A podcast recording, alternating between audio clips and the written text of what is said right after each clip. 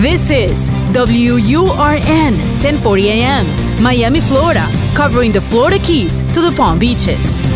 Actualidad Radio, un idioma, todos los acentos, una sola señal. Una emisora de Actualidad Media Group.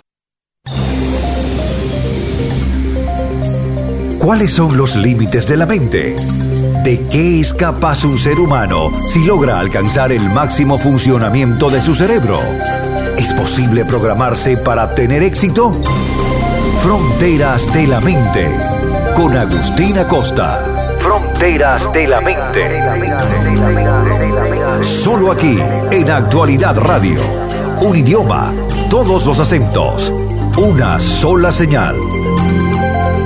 Amigos, gracias por acompañarnos en otra edición más de Fronteras de la Mente. Hemos dedicado una serie de nuestros programas a explorar desde una forma o desde un ángulo científico, serio, responsable, el fenómeno ovni, los objetos voladores no identificados. Y dentro de esta serie, pues hemos abordado las opiniones, comentarios y testimonios de al menos 14 astronautas de la NASA y varios otros cosmonautas del programa soviético que a lo largo de los años han tenido experiencias de primer orden. Otro de nuestros programas tuvo que ver con los testimonios de pilotos militares y pilotos civiles en el transcurso de, sus carreras. Y les habíamos anunciado un programa muy interesante con quien yo considero se ha convertido en el principal investigador de este fenómeno en América Latina. Él tiene un programa semanal en la televisión mexicana, es conocido prácticamente en el mundo entero y ha tenido la oportunidad de eh, presenciar cientos, tal vez miles de, evidencias eh, fílmicas, de videos. Ha entrevistado personas que han tenido experiencias personales y precisamente por su seriedad y por la forma tan sensata en que ha abordado este fenómeno, separando el trigo de la cizaña, separando el sensacionalismo de lo que es verdaderamente inexplicable. Hoy con mucho gusto presentamos al investigador mexicano Jaime Maussan. Jaime, gracias por acompañarnos. Agustín, qué amable con tus palabras, eh, te lo agradezco mucho. Claro que sí, usted se la merece.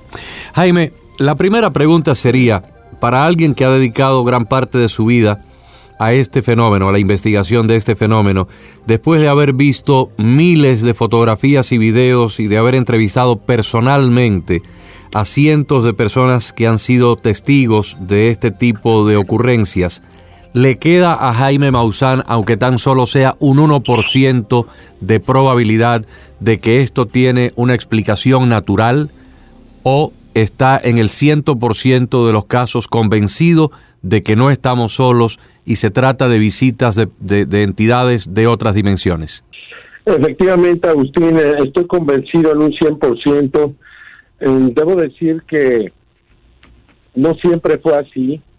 Eh, hubo dudas, hubo momentos en los que me preguntaba yo si no estábamos nosotros de alguna manera exagerando, si no estábamos dando por hecho muchas cosas que, que tuviesen otra explicación algo más, eh, como dices, más natural, más normal, más mundano. Sin embargo, mm, después de todos los casos, las evidencias, después de todos los lugares, las entrevistas, después de todo esto, y además, y muy especialmente, después de que incluso la Marina de los Estados Unidos ha reconocido que los videos que fueron dados a conocer recientemente donde se presentan tres momentos distintos en que pilotos de guerra, aviones de combate, tuvieron encuentros con ovnis y que eh, pues no tenían otra explicación más de que ser objetos voladores no identificados. Yo estoy absoluta y totalmente convencido de que de que así es, de que la única razón por la cual los científicos no terminan de aceptar esto es porque no entienden cómo se puede llegar desde lugares muy lejanos hacia la Tierra. Más allá de eso, pues ellos también tendrían que ya que estar aceptando que es absolutamente contundente lo que está ocurriendo ahora, Agustín. Jaime, a lo largo de nuestras investigaciones, que por supuesto son muy inferiores a las que usted ha realizado, hemos descubierto, hemos eh, encontrado testimonios de militares de muy alto rango con mucha experiencia, pilotos con miles de horas de vuelo, ingenieros, personas eh, con experiencia científica y estudios a nivel de astrofísica, de ingeniería aeroespacial, que han asegurado que el Departamento de Defensa es quien realmente corre con la NASA, que la NASA ha tenido una naturaleza pública, un ángulo eh, más bien para el consumo de las masas, pero una parte mucho más importante que ha sido la NASA militar, con fines eh, de investigación, de desarrollo de cohetería, de colocación de satélites de espionaje y hasta de armas que pueden estar en este momento sobre nuestras cabezas en órbitas por encima de la Tierra. Y que dentro de ese programa secreto de la NASA ha habido hasta un intercambio de tecnología con estas entidades que data desde la época de los años 60, cuando comenzó el programa espacial. Algunos inclusive hablan de la presidencia de Dwight Eisenhower en plena Guerra Fría y que ha habido un intercambio de tecnología con, con estas eh, entidades, con estas civilizaciones que, que, nos visitan a diario eh, y que nuestros gobiernos lo saben, pero que tal vez no han estado listos para reconocerlo públicamente, temiendo quizás el pánico de, de la ciudadanía. ¿Qué, ¿Qué, nos puede decir al respecto?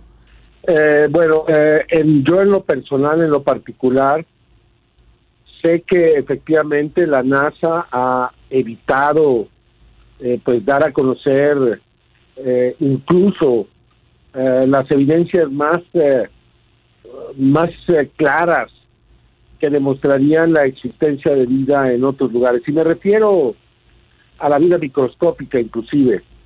Eh, como tú sabes, en 1976 la NASA eh, tuvo en sus manos la información después de realizar experimentos con el vikingo primero y el vikingo segundo en Marte, de que eh, en Marte existía vida microscópica y a pesar de ello y a pesar de que se realizó el experimento en varias ocasiones, siempre pues encontrando estos hechos de que habría una presencia microscópica, lo negaron. El científico que lo hizo, Gilbert Levin, aún continúa afirmando que él encontró vida en Marte y que la NASA lo ocultó. Además, se pregunta Gilbert Levin por qué desde 1976 y, será hasta ahora en el 2020 la NASA no volvió a tratar de, de buscar vida en Marte. Eh, en 1996 Bill Clinton habló de un meteorito, fíjate, el presidente de los Estados Unidos, donde se había encontrado el meteorito Alan Hills 84001, donde se habían encontrado microbios fosilizados. Eh, pasaron algunos meses y después de eso la NASA lo volvió a negar. Todo esto te lo digo porque ahora Jim Green, que es el director científico, hace apenas una semana dijo que era inminente el hallazgo de vida en Marte. Tú sabes que el próximo año se van a lanzar cuatro misiones de cuatro países, una de Estados Unidos, otra de Europa, otra de China y el otra de los Emiratos Árabes Unidos, fíjate nada más, para tratar de encontrar vida en Marte. Entonces, eh, él dice, bueno, efectivamente es muy probable que se vaya a encontrar vida, pero, y se pregunta, ¿estamos preparados para esa vida? ¿Estamos preparados para el anuncio de que hay vida? Vida viva, para que me entiendan, no vida que fue, sino vida que es.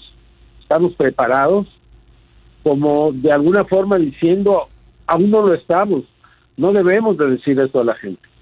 Entonces, por ese lado, este pensamiento que ha venido manteniendo el propio gobierno militar de los Estados Unidos confirma lo que me estás diciendo en este momento, que la NASA, siendo una institución prácticamente militar, pues se ha plegado a este pensamiento de no descubrir en términos científicos el hallazgo de vida en otro lugar. Eso por un lado. Por el otro, ha tenido la posibilidad de, de recibir tecnología de otras inteligencias, yo sinceramente lo, dudo.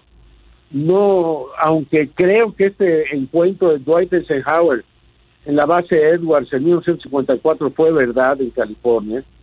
Yo sí creo porque incluso personas de alto nivel que estuvieron ahí, eh, su asistente personal, algunos que eran senadores en ese momento, etcétera, lo han confirmado. Entonces, yo creo que hubo algo ahí, que sí hubo un encuentro. Sin embargo, mm, fue tan solo es un encuentro. Yo y a pesar de que mucho se ha hablado de este intercambio de tecnología y demás, yo no tengo una sola prueba, ni he visto una sola prueba que demuestre esa posibilidad. Entonces yo, yo siempre me baso en los hechos y en los hechos no se ha demostrado que la NASA tenga tecnología extraterrestre. Pero sí se ha demostrado, lo que me dijiste, de que pues ha mantenido la misma actitud que el gobierno militar, que hasta hace muy poco el Pentágono, han mantenido de, negar cualquier cuestión relacionada al fenómeno extraterrestre o la posibilidad incluso que haya vida en otros lugares. Jaime, a lo largo de todos estos años de, de, su carrera televisiva, de sus investigaciones, viajes, entrevistas con personas acá en los Estados Unidos, en Europa, en otros lugares de América Latina, ¿cuál ha sido o cuáles han sido los dos o tres eventos más impactantes, más significativos, que mayor evidencia hayan aportado a convencerlo a usted de que no estamos solos? Mira, eh, eh, debo decirte que en su conjunto el fenómeno de los llamados crop circles, tan debatido, tan cuestionado, estas figuras que aparecen en los campos de trigo en Inglaterra, y no solamente en Inglaterra, sino en muchos otros países, para mí, en su conjunto, es una de las evidencias más importantes porque ahí hay un intento de comunicación. Las figuras, para aquel que las ha analizado, son las que son correctas, las que no son hechas por seres humanos, porque resulta más que evidente cuando tú te pones a observarlas detalladamente, cuáles fueron hechas por seres humanos, que es una minoría, con respecto a las que evidentemente fueron hechos con una tecnología desconocida por el grado de perfección, por la complejidad, por la sofisticación que tienen estas. Eh, a mí eh, realmente me, en su conjunto este fenómeno me parece que es una evidencia importantísima, donde además nos han dado eh, eh, información muy detallada. En el año 2001 apareció una figura que fue la respuesta al mensaje que enviaron Frank Drake y Carl Sagan a la constelación de Hércules desde el radiotelescopio de Arecibo el 16 eh, de noviembre de 1974. Y ahí estos seres nos responden incluso con detalle cuáles son los átomos básicos de la vida para ellos con respecto a nosotros. Resulta que son somos absolutamente iguales. Eh, ¿Cuáles son eh, eh, las, las características de su ADN, el tamaño de su ADN, el tamaño físico de ellos, etcétera? Hay una cantidad de información entre otras cosas. Solamente en esa figura que es verdaderamente asombroso y que no se le haya puesto más atención. Y hay muchas otras, incluso advertencia del impacto del meteorito en, de Chelyabinsk que eh, se vio en México, fíjate curiosamente, una de las pocas figuras que apareció en México en noviembre del año 2011 anticipaba lo que parecía la caída de un meteorito, ocurrió 12, 14 meses después en Chelyabinsk. Entonces, ese fenómeno me parece a mí extraordinario. Luego, también me parece extraordinario, hay muchos, ¿no? O sea, te puedo decir muchos, pero eh, el video de la llamada Alien Interview, este video que yo he analizado muy profundamente. El 7 de mayo de 1989 fue derribado un ovni en el desierto de Kalahari, un ovni eh, por parte de, de un avión de combate de Sudáfrica, le disparó con un eh, rayo Maser, es un rayo microondas, el objeto cayó, fue recuperado, fue llevado a una base militar, tengo los documentos oficiales, y ahí del interior de esa nave se extrajeron a dos seres. Eh, los dos eh, fueron enviados a los Estados Unidos. Se dice que a cambio de tecnología bélica, Eh, uno de los seres llegó prácticamente muerto, el otro sobrevivió al menos seis o siete meses, fue videograbado en repetidas ocasiones en el interior del área 51 y con muchos detalles que se han analizado hasta el cansancio, como el pulsoxímetro que aparece, se pueden medir las pulsaciones del ser, muy similares a las nuestras también, 66 por minuto, se puede ver eh, las dificultades que tiene para respirar y se puede escuchar a este hombre que se hizo llamar Víctor, que fue el que dio a conocer esto, que nos da información muy precisa de todo este acontecimiento y que corresponde directamente a este video, a este ser que fue videograbado eh, en el interior del área 51, en el S4. Y ahí es el momento en el que ser muere y se ve que está en muy malas condiciones. Esa me parece una evidencia. Y la tercera es una que estoy, en la que estoy trabajando en este momento, que son eh, al menos cuatro videos que fueron videograbados el 19 de diciembre del 2018 de una pirámide enorme, la puedes buscar en internet, enorme, sobre el Pentágono. Eh, esta pirámide estuvo ahí por más de una hora, hubo cuatro testigos, yo entrevisté a los cuatro testigos que hubo, eh, dos de ellos eh, viajaban en un automóvil, otro se encontraba en el monumento del Air Force Memorial, otro estaba en el Cementerio Nacional de Arlington, y, cada uno da su versión exacta, pude encontrarlos, me tardé más de siete, ocho meses, lo hice, y ahí está el testimonio de ellos, es maravilloso, es extraordinario. Y además pude encontrar también al único testigo, bueno, hay dos videos, uno no sabemos quién lo grabó, que fueron captados sobre el Kremlin el 9 de diciembre del año 2009, donde se observa a, también al mismo objeto esta pirámide enorme, gigante, de entre 100 y 200 metros de extensión, en este caso sobrevolando el Kremlin, y ahí eh, el, caso fue reportado por muchos medios de comunicación nacionales e internacionales. Uno de los videos fue captado tres horas después del otro. Uno fue de día, el otro fue de noche. Eh, los dos en, en, la, en la Plaza Roja, o captados muy cerca de la Plaza Roja donde se ve este objeto.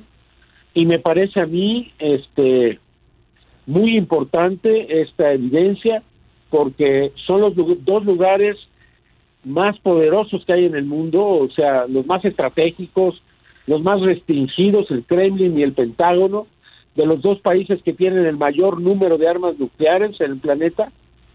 Y por tanto, me parece que esa es una evidencia que muy pronto voy a dar a conocer.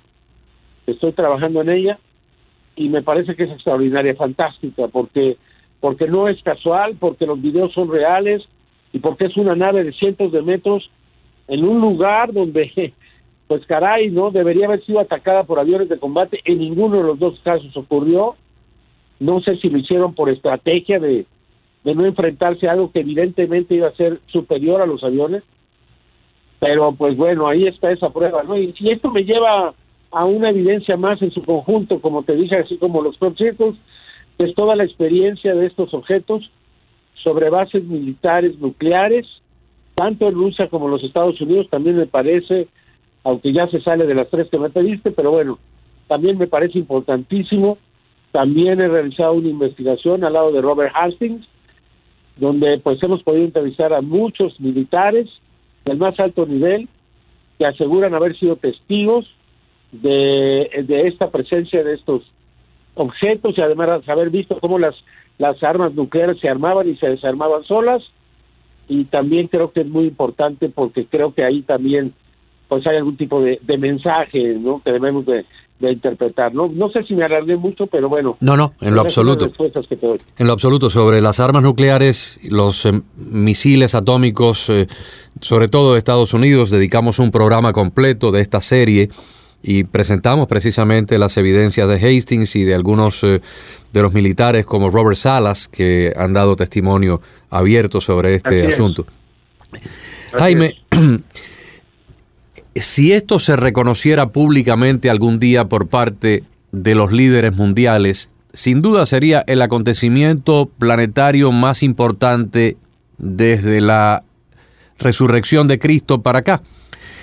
¿Cree usted que con la llegada de la Internet, con la llegada de los teléfonos celulares eh, inteligentes, donde prácticamente toda persona tiene una cámara de video en su mano cuando empuña un teléfono, ya casi no se puede ocultar este fenómeno. Hace tiempo, pues alguien veía algo y lo contaba de palabras, luego los más afortunados tenían tal vez una cámara de video casera, pero nadie cargaba eso en su automóvil o en su persona, y eran muy pocas las personas que tenían la oportunidad de grabar algo espontáneo. Hoy en día todo el mundo carga un teléfono. ¿Cree que esto obligará a los gobiernos del mundo más tarde o más temprano a un reconocimiento de la verdad? ¿Y cuán cerca cree usted que esté ese punto? Bueno, en primer lugar te respondo lo último, estamos muy cerca. No, la, la, primer, la respuesta a la primera pregunta, sí, sí se va a revelar, se tiene que revelar. Eh, Tú recuerdas algo que ocurrió hace no mucho tiempo, Hillary Clinton diciendo que iba a abrir este fenómeno. Recuerda que el jefe de la campaña de Hillary Clinton era John Podesta. John Podesta. Recuerda que en un tuit, John Podesta, cuando dejó la Casa Blanca, donde estuvo trabajando con Barack Obama, él dijo que lo único que lamentaba era no haber abierto este fenómeno. Luego se convierte en el jefe de la campaña Hillary y Hillary anuncia que ella lo va a abrir, pero no ganó. Entonces, eh, todo se quedó en suspenso. Yo considero que al terminar su presidencia el señor Donald Trump eh, se va a dar a conocer, es decir, estamos muy próximos porque además estamos también muy próximos al descubrimiento de, de vida en otros lugares, como ya te anuncié, o sea, en unos cuantos años, posiblemente dos, tres, cinco años, va a llegar este anuncio de vida, lo cual lleva inmediatamente a considerar que, que puedan existir seres desarrollados como nosotros, producto de esa vida, aunque sea inicialmente microscópica, y que en algunos lugares se haya podido desarrollar. Date cuenta que se acaba de dar el premio Nobel a dos astrofísicos, a los primeros que descubrieron un exoplaneta ya por 1995, 94, 96, no sé, no me acuerdo exactamente. Pero eh, se reconoce finalmente también a ese nivel que, bueno, ya se han descubierto 4.000 exoplanetas, muchos de ellos similares o idénticos a la Tierra, en sistemas solares muy parecidos al nuestro, Ahí están los planetas del sistema TRAPPIST a 39 años luz de distancia y muchos otros más que, se van a incluso Próxima B que está aquí a cuatro años luz de distancia y que puede tener un planeta igual al nuestro. Entonces, eh, todos estos elementos pues se ponen sobre la mesa la posibilidad real de que nos estén visitando. No, este, te hablaba yo de este evento de esta gran pirámide bueno, ¿qué pasaría si esta pirámide se decide, se muestra eh, en un juego de Super Bowl, ¿no? O, en, o baja en algún lugar o hace una demostración. ¿Qué pasa si estos seres en algún momento decidan abiertamente presentarse ante el mundo, ¿no? ¿Y por qué no lo han hecho? ¿Tienen alguna, tienen alguna, algún impedimento, tal vez auto? ¿Por qué no lo han hecho? ¿Por qué no, han hecho un contacto abierto para no interferir? Bueno, cualquier respuesta que te des eh, especulativa, pero pues posiblemente no tienen el debido interés o, posiblemente están esperando nuestro desarrollo o están esperando nuestra iniciativa. Pero este evento, no, estos, eh, estas imágenes de una pirámide, imagínate una pirámide de 100 a 200 metros que estaba apenas a a la misma altura, a unos 200 metros de altura sobre el Pentágono y también sobre el Kremlin. Pues eso tiene que ser un mensaje, un mensaje muy directo y muy abierto. Yo no sé si por cuestiones de tipo de guerra o conflicto nuclear, ¿no? Ahorita mismo, ¿no? Eh, Turquía está invadiendo Siria, está atacando a los kurdos, ¿qué podría pasar ahí? Y, digamos que hubiera un cambio en la presidencia de los Estados Unidos y que entonces entrara un conflicto directo Estados Unidos-Rusia. Claro. O qué pasa con China y Hong Kong, hay tantas posibilidades de que pueda ocurrir algo así que pues eh, la verdad es que es que uno se pone a pensar, ¿no? Si realmente están tratando de detenerlo o, si antes de que ocurriera estos seres se van a presentar. La, la verdad uno no sabe. Y te repito, cualquier respuesta que te dé de este tema es suena pues eh, muy inexacta, muy imprecisa, porque la verdad nadie sabe por qué. Pero pero yo sí te puedo decir, viendo el número de videos que, que se presentan cada semana, y que están cada vez más cerca, sin duda alguna. O sea, a lo mejor la gente común y corriente no se da cuenta, pero yo que recibo videos de todas partes, te digo que este año se ha incrementado considerablemente los avistamientos. Jaime, me queda, me queda aproximadamente un minuto y le quiero preguntar sobre qué postura, se va muy rápido el tiempo, sobre qué postura está adoptando la Iglesia Católica Romana, porque evidentemente el día que esto se, se comunique y se admita públicamente como una gran verdad, va a tener un impacto extraordinario en el mundo de la fe. No, ellos están preparados. Eh, en el 2009, acuérdate que José Gabriel Funes anunció que son nuestros hermanos, luego los papas han dicho que sí los bautizarían, han aceptado que existan seres extraterrestres, sin decir que ya están en la Tierra, pero que el universo es muy grande y que serían también hijos de Dios. Yo tuve mucho contacto con Corrado Balducci, un hombre cercano a Juan Pablo II, que tuvo la autorización del Pentágono de hablar de ovnis en la televisión de Italia y del mundo. Lo entrevisté en varias ocasiones donde nos habló de los ovnis y yo creo que la iglesia sabe que esto puede ocurrir en cualquier momento y al menos la católica se va a adaptar a esta posibilidad muy rápidamente, Agustín.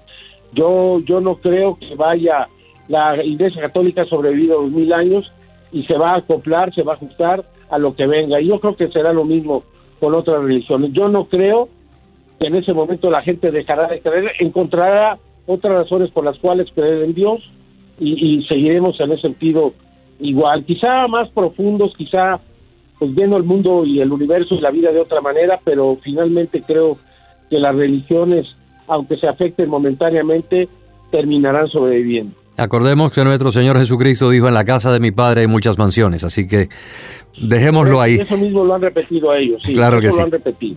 Jaime, muchísimas gracias, un privilegio conversar con usted, tenerlo hoy en Fronteras de la Mente. Eh, y, por supuesto también en nuestro programa semanal que de lunes a viernes presentamos en horas de la tarde por esta misma emisora Actualidad 1040M. Eh, siga su trabajo, por favor, lo necesitamos mucho. Mucho éxito y mucho agradecimiento. Muchas gracias. Te agradezco esta entrevista, muchas gracias. Claro que sí. Jaime Maussan, el principal investigador del fenómeno ovni en toda América Latina. Amigos, ojalá que hayan disfrutado tanto como yo este programa y no me queda más que invitarlos a la próxima edición de Fronteras de la Mente. Fronteras de la Mente con Agustina Costa. Fronteras de la Mente.